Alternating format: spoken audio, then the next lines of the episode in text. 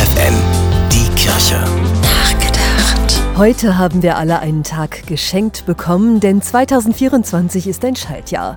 Doch wahrscheinlich war es für die meisten von uns ein Tag wie jeder andere auch. Ein Donnerstag voller Arbeit und Schule, ein bisschen Hausarbeit, Kochen, vielleicht eine Verabredung oder noch ein bisschen Sport nach Feierabend. Die katholische Arbeitnehmerbewegung KAB hat den heutigen 29. Februar dem heiligen Prekarius gewidmet. Die Begründung, der ist so arm, der kann sich nur alle vier Jahre einen Feiertag leisten. Den Heiligen gibt es so natürlich nicht, er ist eine Wortschöpfung. In Prekarius steckt prekär. Damit steht der Heilige symbolisch für die Menschen, die schon jetzt von ihrer Arbeit kaum leben können und eine noch geringere Rente zu erwarten haben.